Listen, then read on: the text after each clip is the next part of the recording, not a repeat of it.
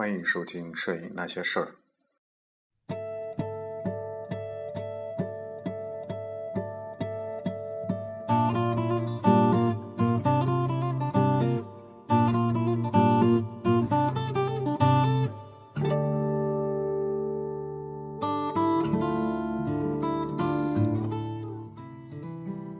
各位各位网友，大家好，我是松略布，欢迎收听《摄影那些事儿》第二十二期。这期呢，我们继续继续来说一下那本书啊，就是摄影纪实摄影风格与探索啊，接接着二十一期，在上一期我们呃聊了那个前前五章啊，那个把纪实摄影的一个是定义，然后是萌芽时期的纪实摄影，以及呃一八八零年到一九三零年这个纪实摄影发展的一个时期啊，然后到这个呃 FSA 就是美国那个农业监局那个农村那个摄影。啊，然后一直到第四章啊，三十年代到五十年代的都市纪实摄影，啊，那么以及到上一第上一章第五章的三十年代五十年代这个新闻和纪实摄影，嗯，主要呢是，啊，这个呃，根据不同时期啊，以这个摄影摄影家为主为代表吧，介绍了几个摄影家，然后把这个时期的一个纪实摄影发展的这样一个状况呢，简单的聊了一下啊。那么这一期呢，我们继续第六章啊，第六章。那么第六章到第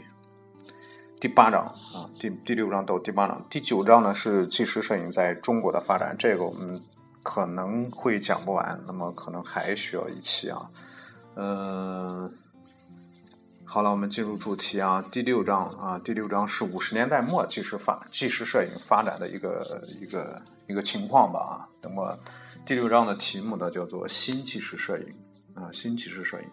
那么它有这样一个背景吧啊，有这样一个背景条件吧，就是第二次世界大战之后啊，整个世界就处于一种混乱的状况，到后来呢，逐渐。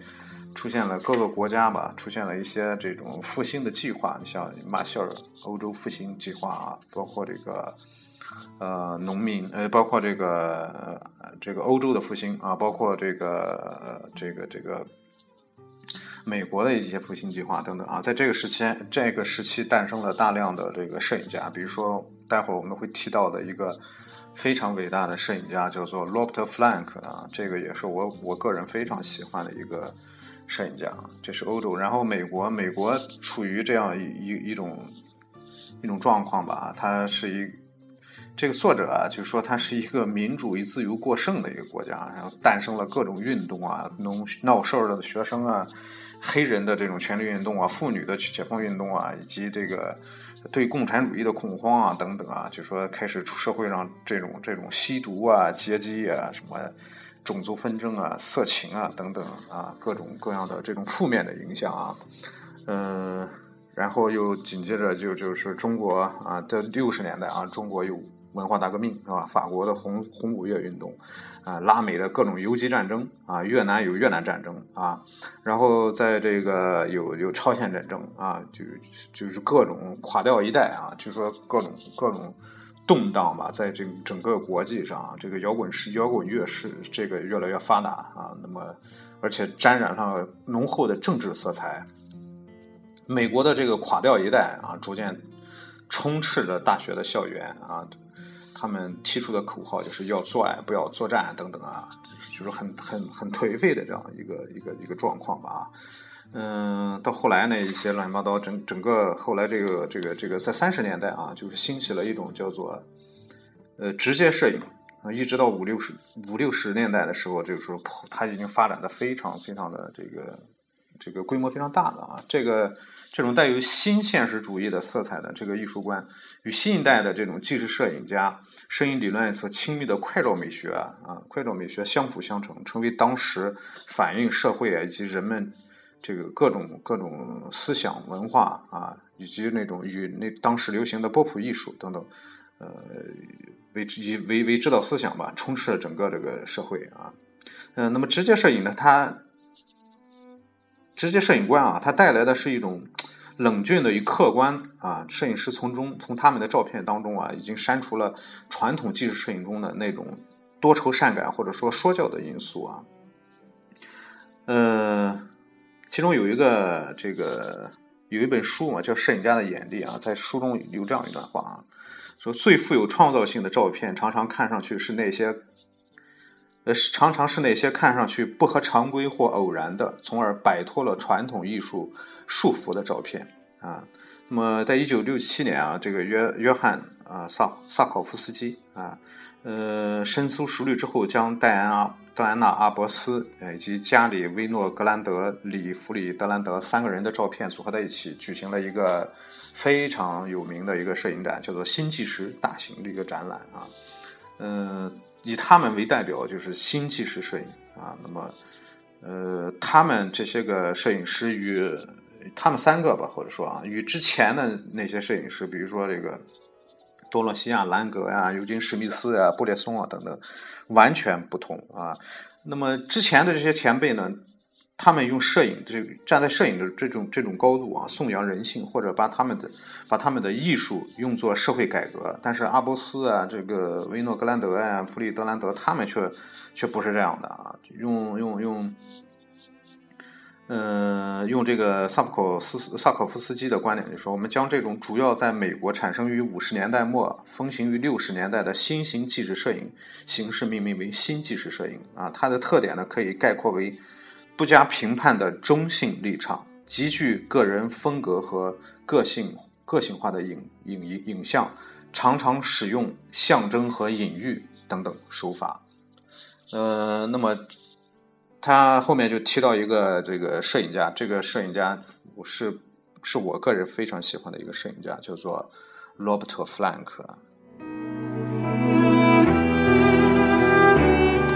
这个。罗伯特·弗兰克呢是一个瑞士人啊，他是一个瑞士人，呃，他的著名的摄影集啊就是叫美国人啊，就是美国人。那么他的妻子是一个雕雕雕塑啊雕塑家啊，那么后来他们就在这种在大的社会背景下吧，移民到了美国啊，是在一九五三年开始在为这个现代艺术博物馆开始这个为他们工作啊。嗯，到一九五七年，嗯，在从一九五五年开始吧，他开着一辆破车啊，开了一辆破车，然后与他的妻子和两个孩子一起周游美国，啊，以沃克·伊文斯沉稳的那种摄影风格为基准啊，弗兰克拍摄了两万八千多张照片啊，以一个旁观者的审慎的这种眼光记录了这个张狂而又潜藏着众多危机的国家，纷乱生活的方方面面。啊，那么就是美国人这些照片。到一九五八年，这些有争议的照片中的八十三张集结成《美国人》，啊，由法国出版，啊，法国在法国出版，啊，那么原因呢，就是美国人，美国人都非常不喜欢他的照片，不愿意出版他的书啊。到次年，这个英英英文版啊才出现。美国人这本书也是美国人这个照片很早在网上看到过啊，前前一阵子吧啊，嗯，上半年的时候啊，年初啊买了一本美国人的这个这个书，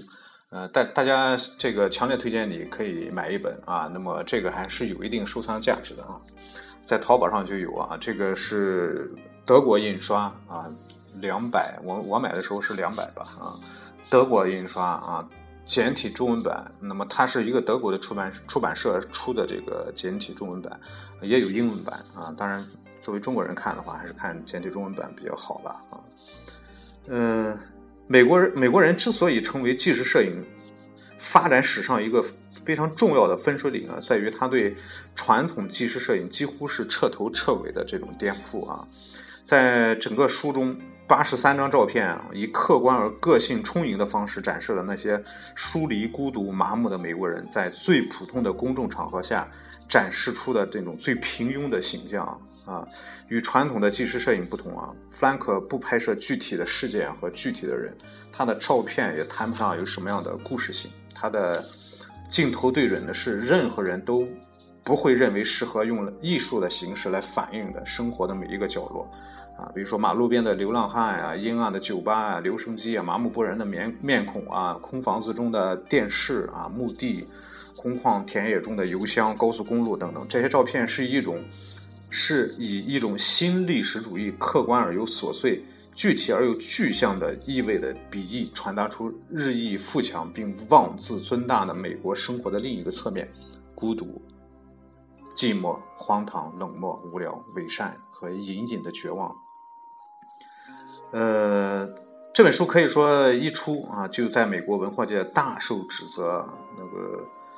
呃，美国人非常不喜欢啊。但是，啊，但是啊，美国一本大众摄影杂志啊，他在他他他一开始也是批评，但是后来他这样写的啊，你会发现美国人是当今世界上最令人生厌的摄影机啊。他用这样一个语调来判断他啊。嗯，但是今天来看啊，这些照片像极了垮代一代的小说家，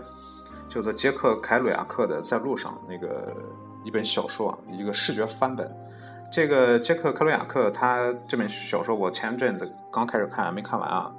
嗯，他影响了很多摄影家，比如说这个这个呃那个美国人这本书的序就是这个凯鲁亚克给他写的啊，然后他影响了前面。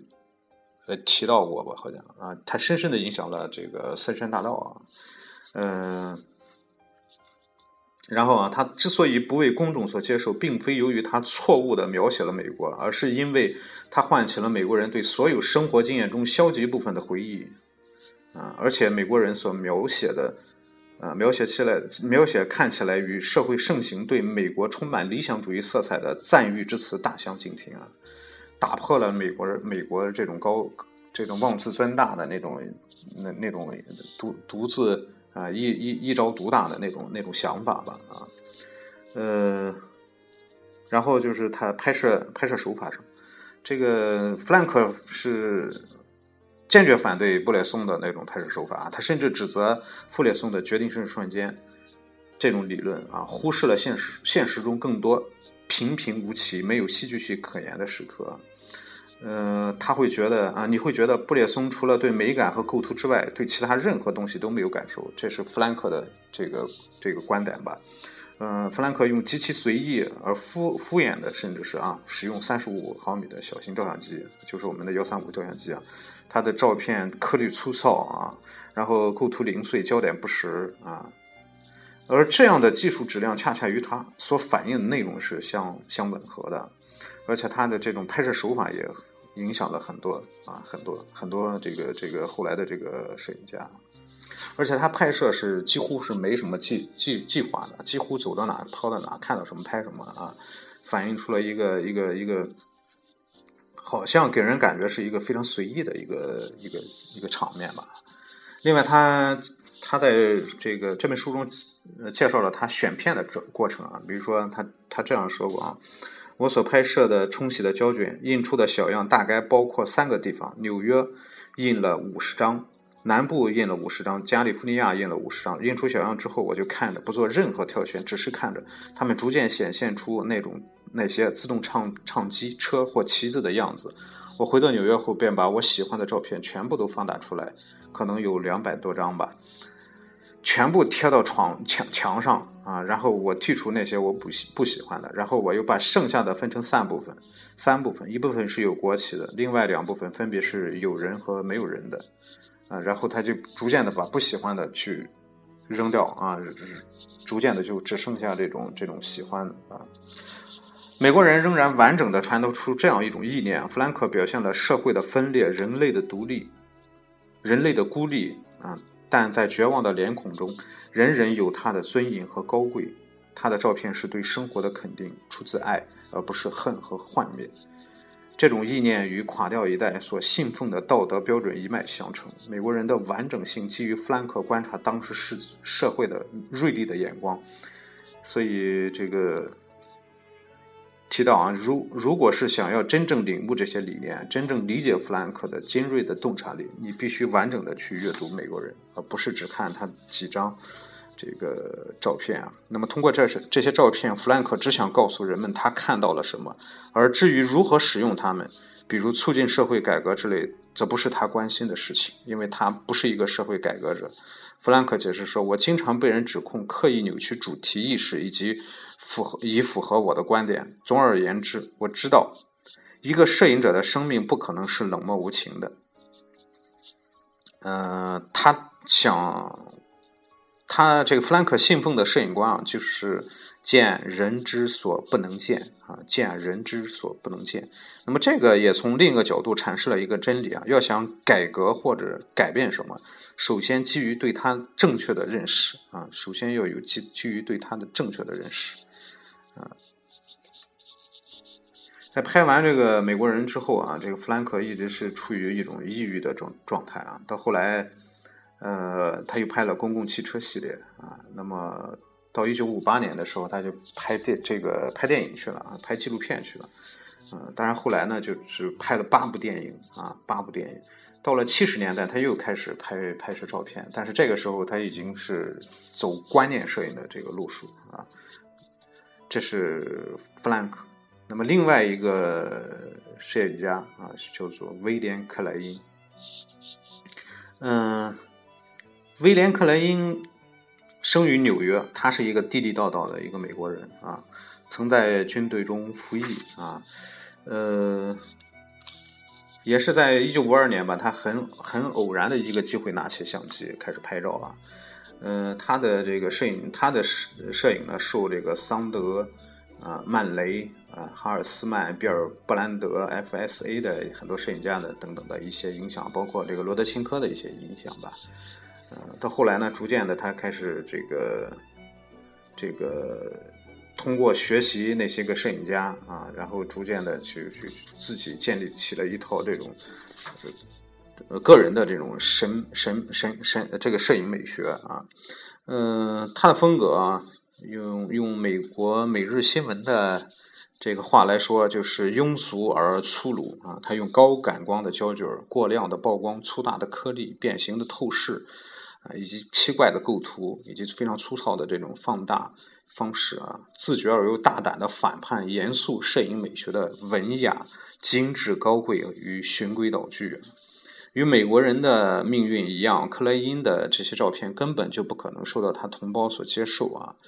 嗯，在一些编辑看了之后，都是嗯，都是一片的一这个这个批评声啊。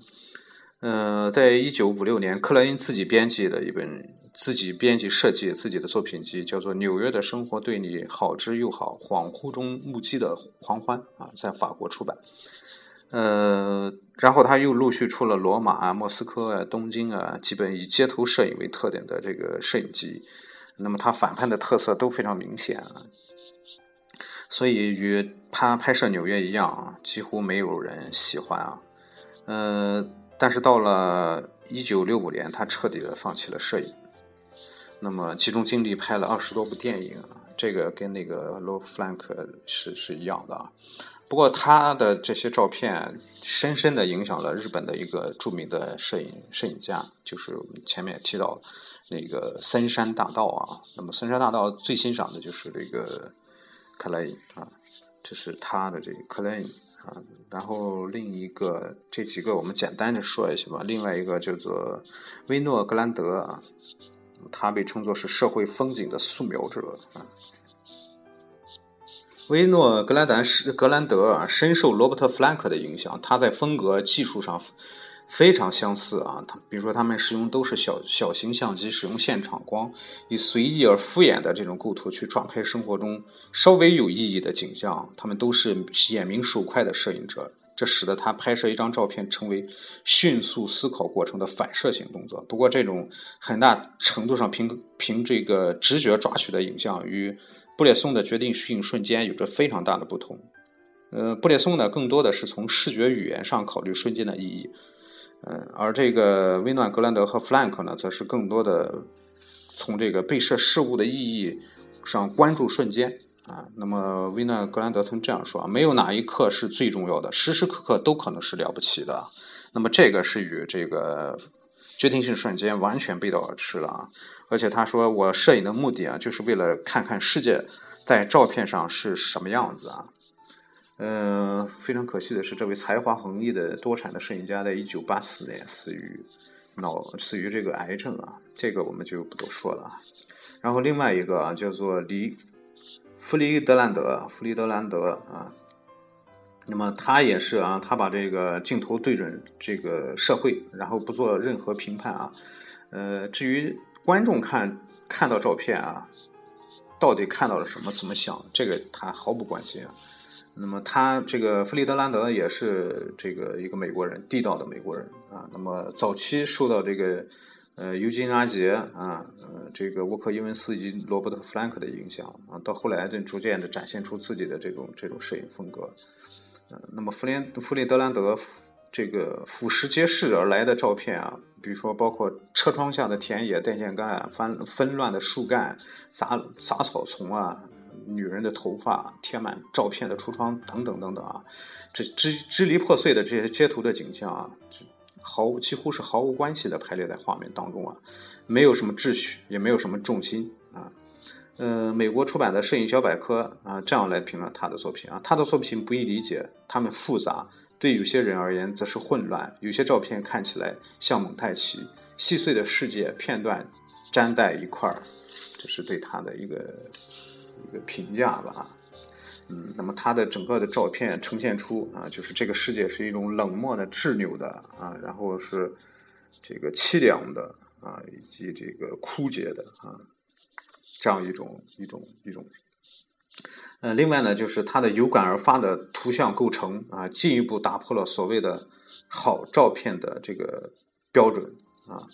嗯，因为是混乱的、没有逻辑的啊。是这样一种一种一种构图方式啊，一种理念吧。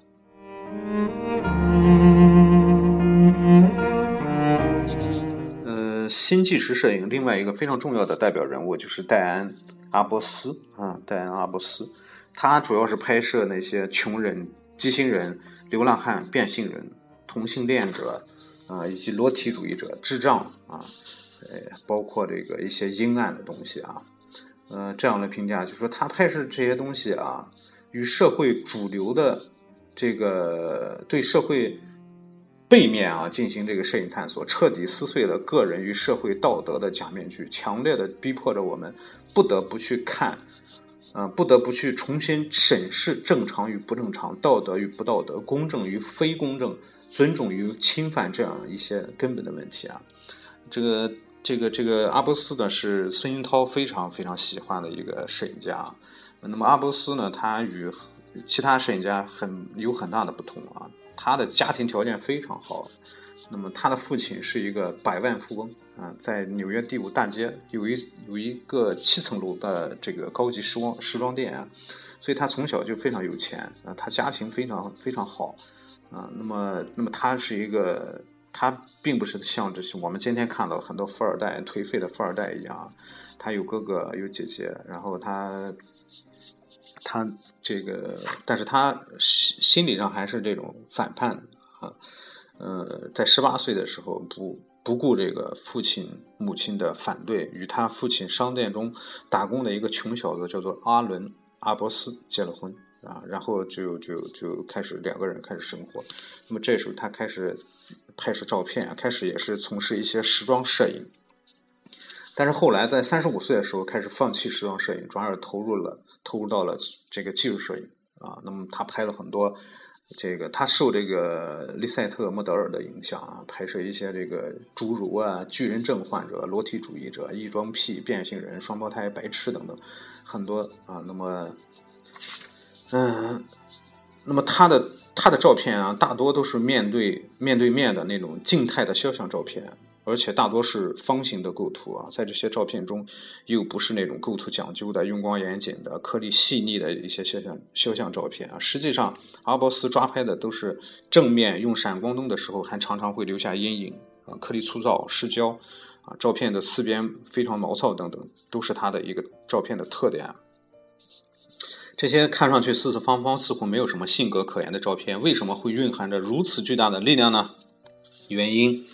啊，首先他用他的照片揭示揭示了一个人们不敢正视和一直企图掩饰的世界，这个世界的冷漠、孤独和无奈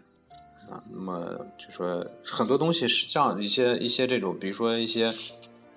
精神病患者啊，甚至一些畸形人呐、侏儒啊，我们在生活中是不愿意去和他们接触，我们不愿意看的啊。另外呢，就说与这个五十年代的温情的人道主义不同，阿波斯拍摄的每一个主角都没有附加上通常意义上的同情怜悯啊。那么它是一种这个这种这种这种不带任何情感。呃，不带任何感伤移情的摄影所传达出的这种冷漠啊，强化了读者与被摄者之间的距离，同时又时刻提醒提醒着我们，这些这些看似与我们无无干的人，实际上是我们整个人类的一部分。我们不应该歧视他，也更不应该去疏疏离他们啊。阿波斯呢，试图揭示的不是偶然的痛苦、缺陷或者说无常，他要揭示的是人类那些与生俱来的、普遍性的、本质的却又一时参悟不透的苦难。呃，苏珊·桑塔格曾经说过，阿波斯的艺术是反动的艺术，这种反动是对上流趣味的反动，是对约定俗成的反动，这是他让时髦、时尚和美的东西通通滚他妈蛋的方式啊！嗯，阿波斯曾这样说：“我认为我之所以拍照片，是因为我不怕这些东西，人们就会，我我不拍这些东西，人们就会视而不见。”嗯，刚才之前我们提到了啊，一九六七年他参加了这个萨科夫斯基的新纪实摄影啊，这个呃，在纪实摄影发展过程中是一个非常非常一个重要的一个里程碑啊。啊，在一九七一年七月二十六日，啊，这是美国人再次登上月球的日子里，患有重重度精神抑郁症和严重肝炎的阿波斯在住所的浴室浴室中割腕自杀了。啊，这个是令人非常非常可惜。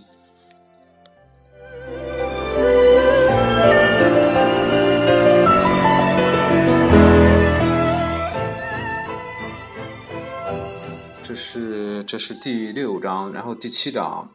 六十年代以后社会纪实摄影的发展啊，六十年代以后，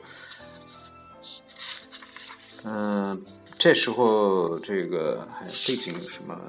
美国纪实摄影的这个复兴啊，这个复兴其中有两个因素吧。第一个就是政府内外各种赞助机构的成立，政府各部门、银行、经济援助机构等等、工会等等及私人机构啊。他们不同程度的赞助个人或者群体摄影家拍摄城市、社区、乡村等等拍摄啊。然后另外一个因素呢，就是众多报道摄影家从新闻摄影领域向纪实摄影的这个复归啊，这是他的这个两个什么两个因素吧。这个提到摄影家啊，简单快速的一说吧，其中有一个叫布鲁苏布鲁斯啊戴维森，他拍摄的是这个他的代表作是《东区一百》，他主要是拍黑人贫穷的黑人。啊，贫穷的黑人。另外，他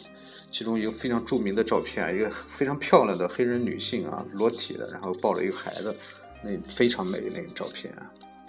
嗯，然后丹尼莱昂，丹尼莱昂，他拍摄一个特点啊，就是说他，比如说他拍死刑犯啊，那么他就要进监狱啊，在监狱待了十四个月，就为了拍死刑犯。然后他拍飞车党，自己买了一辆摩托车加入飞车党啊，这些我们都不。过多去去去说了，那么着重我们就提的一个，着重我们说的一个摄影家嘛，因为时间比较有限嘛哈。哦，这个这个谁要说一下？马克吕布，马克吕布要说一下啊。马克吕布一九二三年生人，他是一个法国人啊，对远东，特别是对中国特别感兴趣啊。从一九五七年，他先后六次来来到中国，忠实记录了中国社会现状和历史特色。啊，他的作品反映的并不一定是惊天地动地的大事啊，他敏感地拍摄当地的人民的生活变化啊，特别是通过一些细微的生活细这个细节，反映出一些重大的深远的意义，对中国摄影师影响非常大啊。比如说，他拍摄一张毛主席的雕像啊，然后毛主席站着手势举着，然后后面是一个大烟筒，那个烟的方向和毛主席的手势的一样。他很早就看到了很多这个这个问题，但当时我们我们本本国的这个摄影师是根本就根本就不在意的啊。那么这里提到一个摄影家叫做寇德卡，叫做约瑟夫·寇德卡，九三八年生人，出生在捷克摩拉维亚啊。嗯，他他主要呢就是四处流浪，那么他的代表作品呢就是吉普赛人，嗯，他四处的像吉普赛人一样，他跟着这个吉普赛人四处的流浪，然后拍整个这个吉普赛人的这个生活方式啊等等啊。那么他与这个罗伯特·弗兰克非常像，他的照片也是颗粒非常粗，反差非常大啊，构图构图啊，但是他的构图和和这个弗兰克不一样啊，他的构图是是经过这个考量的啊，经过深思熟虑的熟虑的啊。这个他选照片也是啊，把这个照片贴在墙上，然后。把那些个不好的认为不好的，然后把它一张一张拿下来。这是这个寇达卡，这个我们简单一说。然后另外一个人物叫做玛丽·艾伦和马克啊，啊，玛丽·艾伦·马克啊，嗯，这个人他的拍摄啊，比如说他的代表作就是《八十一号病房》啊。另外呢，他在一九七八年，呃，一九七八年他拍摄这个弗兰克弗兰克。啊，福克兰路啊，拍摄这个印度啊，拍摄印度妓女啊，他在印度一个一个呃生活了多少年？很多年，努力近十年啊，然后和这些个妓女们生活在一起，由开始的不接受到逐渐的去接受他，然后他拍摄啊，拍摄他的照片非常的这种这种。就是他拍摄都是都是妓女工作时候的一些照片啊，当然一点不不色情啊，这个是没有高度的信任是绝对拍不出来的啊，这个是他的这个。然后另外我们说一下这个叫塞巴斯蒂奥萨尔加多，我曾经曾经在微信公众平台发过他的作品啊，塞巴斯蒂奥萨尔加多，这是。啊，今天我们重点说的一个摄影师吧。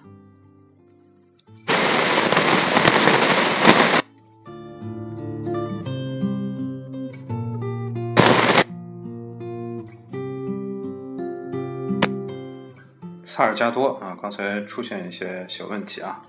萨尔加多是一九四四年出生，他是巴西人，出西出生于巴西人，获得。获得过巴西圣保罗大学的经济学硕士学位，呃，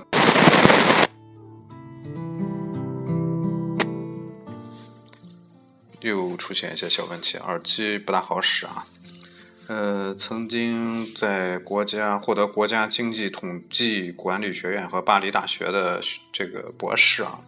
曾经还担任过巴西财政部和世界咖啡组织的经济学家。嗯，他在一九七一年从妻子手中借了一台相机，然后开始尝试拍照啊，逐渐的就发现喜欢上了摄影啊，这摄影更加有利于他呃对所关心的问题进行研究啊。到一九七三年开始转转变为一个专职的摄影师啊，嗯，他最感人的一个研究项目啊，或者说一个作品叫做另一个美洲啊。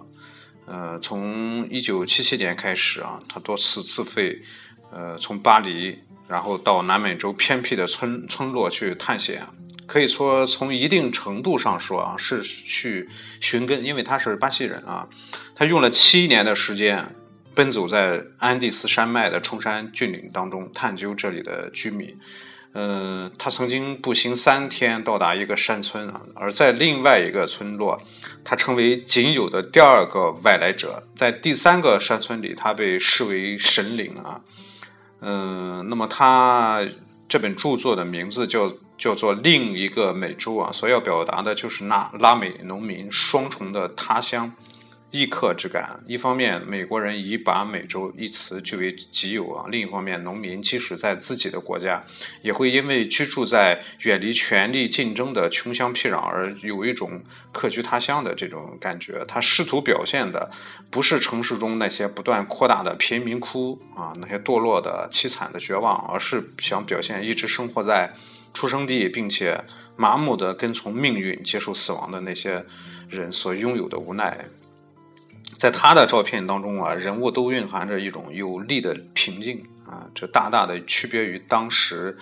呃，风行于世的那种喧闹嘈杂的摄影手法。他试图告诉人们呢，是这个南美洲的精神财富是如何超过他们的物质啊富裕的。呃，那么他还有一个摄影项目叫做劳动者啊，工业时代的考古学。呃，那么他也是啊，在花了六年时间，在世界四十多个不同的地区，呃，不同的地方啊，实行这个拍摄计划啊，展现出这个人与地球上的原材料，木材啊、甘蔗啊、石灰石啊、金属啊、化学物品啊之间的那种原始关系，啊，反映出劳动者的肌肉力量，以及因此相互合作而产生彼此的这种自豪感。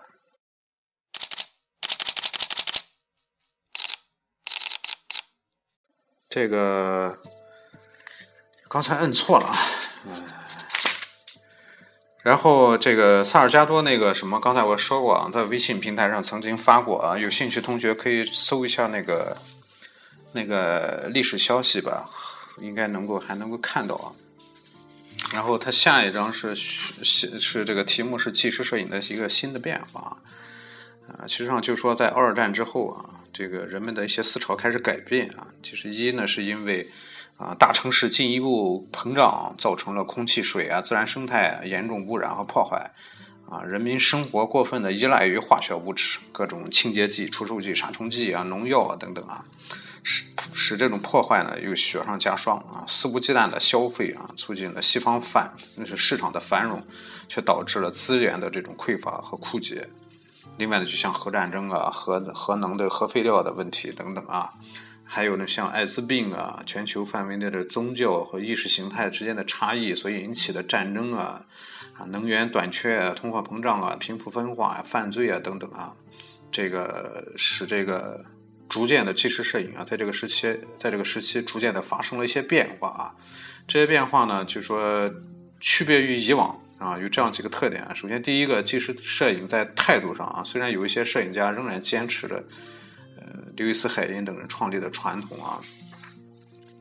呃，但是与以往的这种纪实摄影家这种对以社会改革和影以影响人的基本态度为明确的目的比较起来，这个时候大多数的摄影家更理智多于热情啊，他们倾向于冷静的观察和记录。他们对问题的看法隐藏在他们对题材和图像的形象的选择当中。过去那些明确的焕然向上的素呃这个素质已经基基本上不复存在了啊。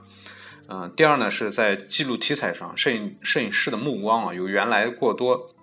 涉及较坏的状况，转转为记录记录好的也记录坏的状况，摄影关注的范围啊明显的增大了。那么第三个呢，在表达方式上，过去那种宏大的叙事和重大的主题已被质朴平和、平和的表达所替代啊。过去那种意义明确、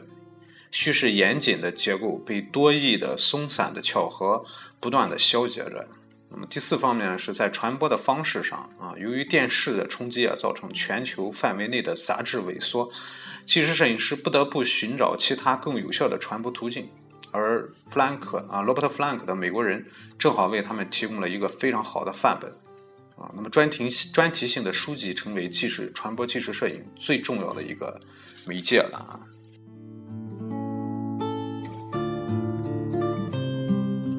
在这个时候呢，摄影师对世界的关心依据的是一种更加宽泛的道德标准，他们揭示却不揭露，他们报道却不呐喊。他们在被摄对象上附加了自己的判断，却不再说教或将自己的观点强加于人。这种状况可以解释为既对被摄者的尊重，同时也是对观众智力和理解力的尊重；也可以解释为摄影师的理性大于热情，他们是旁观者而不是参与者。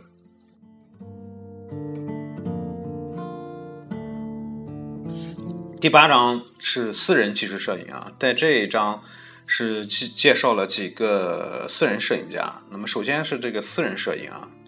嗯，这个私人摄影是记录个人生活、体味个人感受，使摄影成为个人生活的一部分的啊。这个私人摄影可以看作是新纪实摄影的进一步的延伸。当摄影师不再将镜头对象朝向外界，而是面向自己，不再从社会生活的关系的角度和立场。而是从个人的角度和立场反映事物的时候，这种摄影形式的就诞生了。那么，这个几个几个问题吧啊，首先，这个私人摄影大致啊是从这个上世纪六十年代末七十年代初啊，在美国啊欧美啊，在美国开始展开的。啊。一方面呢，这个西方国家在政治、经济、文化各方面都得到了长度的发展啊，社会相对的呃稳定啊。嗯，然后另一方面呢是通货膨胀啊、种族纷争啊、暴乱、失业、环境污染等问题啊。呃，这个在以科技支撑的这个庞大而复杂的社会中，个人越来越不重要啊。可是人们对个人身份和对个人生存却越来越敏感啊。这个时候，实际上就说人希望这个个人的价值得到发挥和重视啊。呃，这时候这个，比如说啊，有个歌手叫伍迪·艾伦，他感叹啊，不但上帝没有了。你要是想在周末找一个水暖工，也没处没处去找了。这个私人摄影、私人纪实摄影产生的另一个时代的背景啊，另一个背景是这个后现代主义艺术思潮的兴起啊。后现代主义了解这个艺术史的可能去了解一下。那么这个时候，这个后现代主义，尤其是这个波普艺术啊，什么达达达达主义啊，什么乱七八糟很多啊。那么波普艺术提出一个观观点吧，就是人人都是艺术家啊。那么，尤其对于摄影来说，人人都可以拍照片啊。所以，这个更多这个，那么你拍照片不可能人人都去拍一些这种宏大的题材，而更多的可能是拍自己的身边。那么，很多人就把镜头转向了这个所谓的这个私人摄影啊。那么，呃，衍生出来就是私人纪实摄影啊，嗯。私人纪实摄影，无论在价值取向啊、取材内容，还是在操作方法上啊，都很难免都带上了这个后现代主义的这种痕迹啊。比如说，不再故作高深的将某些道德规范附加在摄影上，不再拘泥于公共标准，而更加强调个人的感受；不再端着架子叙述那些宏大的东西，而转向生活性的，比如家庭、孩子和相对琐细的内容；不再强调纯客观，而注重主观的事实。不再拘泥于摄影本身的形式，而是试图糅合多种手段展示图像；不再因为追求技术上的权威而刻意使用黑白胶卷和专业相机，更为艳俗的彩色胶卷和简易的傻瓜相机同样同样受受人亲密；不再在通常人们按觉得应该按下快门的时候按下快门；不再追求图片意义的明确，而是将解释的权利交给具有不同。知识背景和理解能力的观众等等。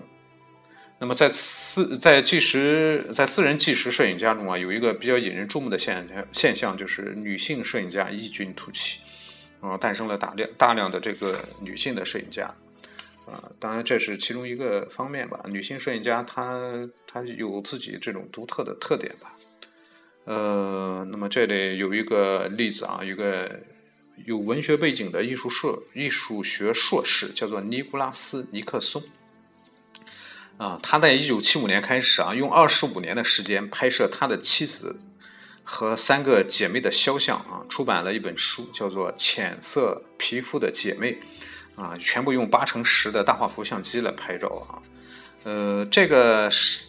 这个书上也有附图啊，从这个年轻一直到这个年老啊。那个七七年、七八年、八六年、九二年、九九年，啊，一直到他们老去啊，呃，这个就有点像那个、那个、那个、那个春晚的时候那个大蒙子那个照片啊，四个姐妹啊，在不同时期啊，同样的这个动作啊，拍摄一些照片。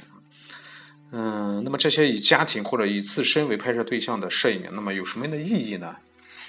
意义呢有这样几条啊，首先在他们的手中，纪实摄影不再是受传统道德约束的社会公器，而是成为个人体验和私密感受的工具。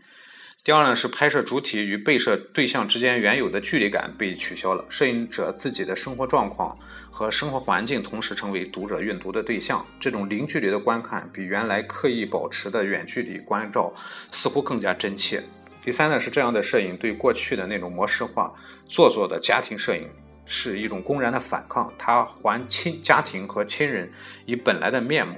使家庭真正成为透视社会的生活，揭示人们实质的窗口。第四呢，就是个人的家庭的纪实摄影的出现，客观上显示出一种对民主精神的膜拜。这种以自由为精神内核的内核内核的这个摄影形式，成为日益繁荣的大众文化的有机组成部分。那么在这些摄影家中啊，有这样几个人物吧，大家介介绍到啊。首先第一个是琼，这个斯彭斯啊，他他的摄影疗法，英国摄影家斯彭斯啊，斯彭斯他是出生于一九三四年啊，一九三四年，一九九二年去世啊。那么这个他出版了一本书啊，将我自己放在照片里，这个是他拍摄他自己啊。这个简单说一下吧，斯彭斯被诊断出这个乳癌，他乳癌，乳癌之后呢，他就把这个摄影啊由他人转向了自己，就拍摄自己，啊，拍摄自己。他借鉴了西方近几近几年流行的那个艺术疗法，自创了一套摄影疗法，通过拍摄以被病魔判了死刑的自己进行自我救赎，并进一步了解自己作为生物的人和作为社会意义人的意义。啊，那么当然非常不幸啊。这个死神终于最终在一九九二年夺走了斯通斯的生命啊！但是他以自身，他以自身为标靶，对人性和社会存在的诸问题所进行的毫不妥协的揭示与思考啊，表明了表明了什么呢？这个是顾铮给他下的呃说的一段话啊，表明了摄影不仅仅是一种表现所谓美的简单的，甚至是简单的现实复制的记录形式。它应该，而且可以成为与人的生存现实、与人的生命发生直接关系的一种生命方式。这是斯彭斯。那么另外一个摄影家是萨曼利，萨曼利。那么他的一本书呢，叫做《至亲》啊，《至亲》。萨曼利呢，是一九五一年出生于美国的弗吉尼亚州啊。呃，他的主要拍摄对象就是自己的三个孩子啊，那么拍日常生活。啊，拍他们的这个这个在各种自然状况下，在家里啊，与环境的关系，与人的关系，与与这个呃这个家家庭这个亲属的关系等等啊。但是他拍摄的大部分这个照片，这些孩子们都是没有那种笑容的啊，都是没有笑容的。嗯，那个好像偏成熟或忧郁一些啊。嗯，总是总是好像是有有一种不安。啊，在他们的这个脸上，呃，他的照片发表之后，人们的评价是毁誉参半啊。那么最大的指责莫过于批评他把一些色情的东西附加在孩子们身上，啊，甚至甚至这个这个说说他创作动机是一种恶毒的血亲乱伦关系啊。面对这种无中生有的邪恶的指责啊，这个这个曼丽呢，这个。他就这样回应啊，他进行了有力的回击。他说：“用罗伯特·杜瓦诺的话说，如果你要拍摄，你如果你要拍摄照片啊，就不要说，不要写，不要剖析自己，也不要回答任何问题。我想加上一句，更不要阅阅读任何批评性的言论。他认为，即使性的因素存在，也不过是家庭生活中的一个要素而已啊。那么，这是。”萨利曼啊，另外一个是拉里克拉克啊，这个这个就更夸张了啊，这个我简单说一句吧，他拍摄这东西恐恐怕在我们国内会更更加更加不被人接受啊，他拍摄的很多都是与性有关系的啊，这个表现这个，比如说他拍摄那个塔尔萨，拍摄的美国的青年啊，就赤裸裸的暴露了他们吸毒。啊，这个甚至是玩一些这种大家在 A V 上里看到的一些 S M 的什么游戏之类的拍的很多照片啊，这个我们就不多说了啊。这个是一个在本朝是大家不会去看到的这些东西啊。呃，另外一个人物是这个南格尔丁啊，南格尔丁他著名的南格尔丁，这个因为时间的关系，我简单的说一下吧啊，这个南格尔丁大家一定要注意他啊，因为他在他现在他是一九五三年出生，她是个女性啊，是目前在美国最炙手可热的一个摄影家啊，嗯，他也他是他有一个姐姐啊，在十一岁那年，他的姐姐这个。呃，他是一个中产阶级啊，他的姐姐自杀了，卧轨自杀了，那个对南格尔丁打击特别大，然后他就离家出走啊，然后和七个志同道合的青年艺术家，也是什么同性恋者、吸毒什么这这这这种人在一起，然后拍照啊，就给他们拍一些生活的照片。那么最终这些照片是以一个幻灯片啊，一个幻灯片连连续起来呃放放的幻灯片呈现的，叫做《性依赖的叙事曲》，大概有四十五分钟啊。这是一套带有记录电影色彩的幻灯片。啊，集合了他几年他拍摄的他和他的朋友们那些照片啊，都是彩色的啊。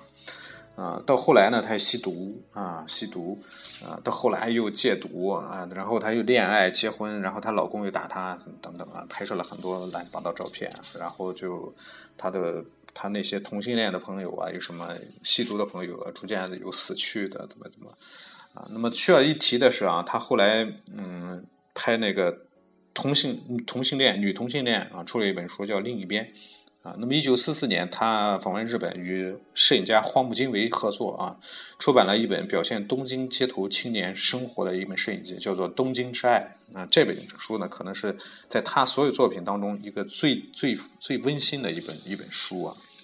啊。这是这个南格尔丁，南格尔丁呢，大家这个可以有兴趣可以从网上搜一搜他的这个资料啊。嗯，这样还剩下一点这个别的那那些也没什么可说的啊。这样最后这个罗森布拉姆这样说啊，是一段话，给大家念一下吧，觉得挺好。社会纪实摄影目前仍是个悬而未决的问题，或许它可能，它可能在以改变、在以变革的方式大规模出现，或许它的重要性将永远成为历史。但不不管结果如何。包含人道主义价值观的影像，在西方工业国家中社会行为之中扮演了一个独特的，甚至极为重要的角色，而且他仍然是具有远见的摄影家和改革家的激情与承诺的见证。那么，这是第八章，这样整个设计整整个世界这个纪实摄影发展的这样一个脉络就就结束了啊，就结束了。那么第九章从那个这样，我们留到下一期啊，这个是。纪实摄影在中国的发展，这个就牵扯到我们本国的会出现了很多本国的一些这个呃这个这个内容啊，这个摄影家呀，一些甚至甚至一些观点吧，可能会引起一些人的这种反对啊。好了，啰里啰嗦啊，这个我的语速也可能有比较快啊，出现了很多失误，大家要多多包涵啊。这个这一期我们就讲到这儿啊，欢迎关注我的新浪微博，新浪搜索松略部。好了，这期节目到这儿，各位再见。